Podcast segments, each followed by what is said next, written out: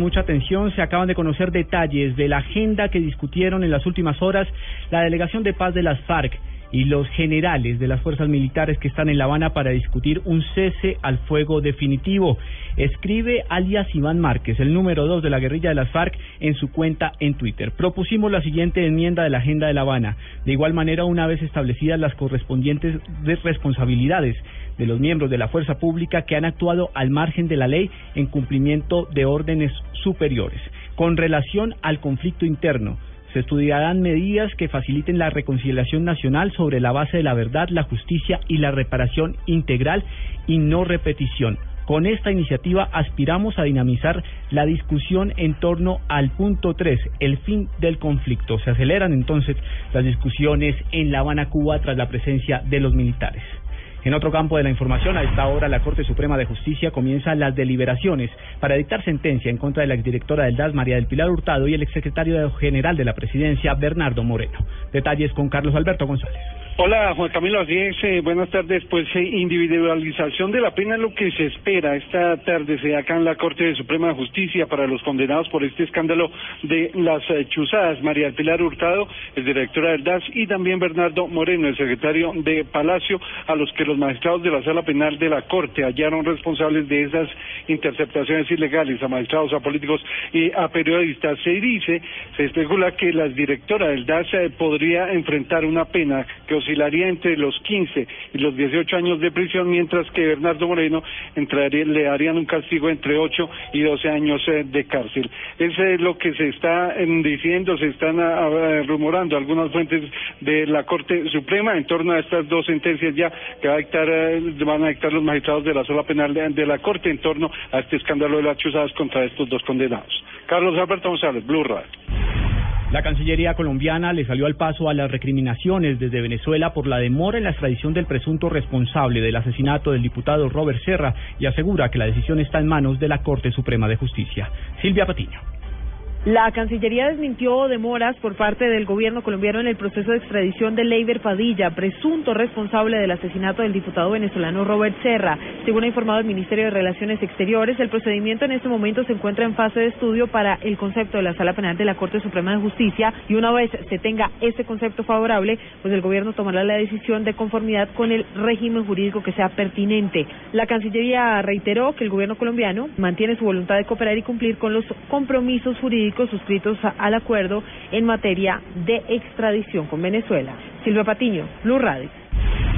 Dos de la tarde, 36 minutos, la Corte Constitucional hizo un llamado a la Comisión de Acusación de la Cámara de Representantes para que acelere el proceso con el fin de establecer la presunta responsabilidad del magistrado Jorge Pretel en la aceptación de un millonario soborno. Simón Salazar. La presidenta encargada de la Corte Constitucional, la magistrada María Victoria Calle, informó que tras el presunto caso de soborno que involucra al magistrado Jorge Pretelt, quien aceptó renunciar sin condicionamientos de carácter temporal, pedirán a la Comisión de Acusaciones de la Cámara que se dedique a investigar lo más rápido posible este caso. Solicitamos respetuosamente a la honorable Cámara de Representantes que releve de todo el trabajo adicional a los integrantes de la Comisión de Acusaciones e Investigaciones para que ellos se de tiempo completo y en exclusiva a adelantar la averiguación de lo sucedido. Además, informó que se van a realizar algunas modificaciones al reglamento interno de la corporación para garantizar más transparencia en el desarrollo de sus funciones. Simón Salazar, Blue Radio. Las Naciones Unidas decidió mantenerse al margen del debate sobre la eventual extradición de alias Simón Trinidad, argumentando su condición de organismo multilateral. Natalia Gardiazabal. Fabricio Hoshi, el coordinador residente humanitario de la ONU, aseguró que la organización no se va a involucrar en el tema de la extradición de Simón Trinidad y otros guerrilleros. Hoshi afirmó que la extradición es un tema bilateral y no multilateral. Eso tiene que ver entre um, Colombia y, los países que piden extradición. Y creo que eso está regido por uh, acuerdos eh, binacionales um, y, y, entonces las soluciones a través de conversaciones binacionales no es un asunto de Naciones Unidas. Cabe recordar que la extradición de algunos guerrilleros ha generado polémica en los últimos días y algunos incluso han llegado a afirmar que sería un factor de impunidad. Natalia Gardea, al Blue Radio. Dos de la tarde, 38 minutos. A esta hora se presenta un incendio forestal en el sur de Bogotá. El cuerpo de bomberos moviliza varias máquinas para contener esta emergencia. Daniela Morales. Juan Camilo, buenas tardes. Bomberos de la estación Candelaria, Marichuela y Kennedy controlan un incendio forestal en la calle 60 Sur con Avenida Boyacá. Son tres carrotanques y cuatro máquinas de bomberos los que intentan controlar este incendio.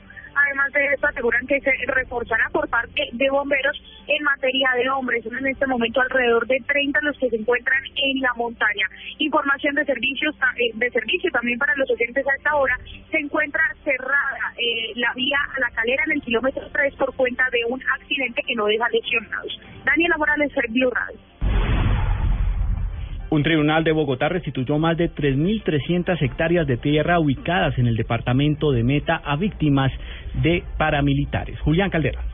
Gracias a la gestión de la unidad de restitución de tierras, una familia conformada por siete personas recuperó cuatro predios que eran de su propiedad en la vereda Alto Manacasías, municipio de Puerto Gaitán, en el departamento del Meta. Las tierras les habían sido arrebatadas en medio de la lucha entre alias Martín Llanos y Miguel Arroyave en el oriente del país. La investigación de la unidad determinó que la familia fue obligada a firmar órdenes de compraventa en las que vendieron sus tierras por precios irrisorios que ni siquiera fueron cancelados en su totalidad y que obligaron a estos campesinos a vivir en la miseria. La unidad de representación de la familia despojada presentó ante los magistrados de restitución de tierras del Tribunal Superior de Bogotá una demanda que se decidió en favor de los reclamantes de los predios La Paz, Tres Palmas, Villa Paola y La Esperanza, equivalentes a 3.316 hectáreas. Julián Calderón, Blue Radio. En información internacional avanzan a esta hora las actividades en homenaje a Hugo Chávez luego de dos años de su muerte. Miguel Garza. Juan Camilo, el presidente Nicolás Maduro encabeza a esta hora una, una, masiva concentración chavista en honor al fallecido mandatario Hugo Chávez en la ciudad de Caracas. Varios ministros de su gabinete se encuentran presentes, al igual que representantes de Ecuador, Argentina, Brasil, Chile, Honduras, Perú y Guatemala, entre otros. Escuchemos lo que dice hasta ahora el presidente Nicolás Maduro. Hoy es un día, como ustedes saben, 5 de marzo del año 2015 es un día lleno de emociones, de sensibilidades, de recuerdos, recuerdos y recuerdos. La conmemoración incluye en la tarde de hoy un homenaje en el cuartel de la montaña en Caracas, en donde reposan los restos de Chávez, fallecido de cáncer poco después de su tercera reelección presidencial. Miguel Garzón, Blue Radio. En noticias de la tecnología, el portal de navegación Google anunció un mecanismo para evitar que sus navegantes caigan en páginas de Internet que contengan información falsa o de dudosa procedencia. Juan Esteban Silva. Google lanzará una nueva forma de clasificar los sitios web de acuerdo a su veracidad. Para ello filtrará los elementos más confiables en los tops de búsquedas apoyados en criterios como el número de links que conducen a dicha información y la predominancia que tenga el tema en redes sociales. PageRun, como se denomina el algoritmo desarrollado por el equipo de ingenieros de la compañía, hace una selección de los más de 2.800 millones de hechos y datos extraídos del ciberespacio para depurarlos. De igual manera, se espera que los usuarios contribuyan reportando datos que consideran no son verdad. A mayor cantidad de reportes, los índices de confiabilidad del sitio web se reducirán. Juan Esteban Silva, Blue Radio.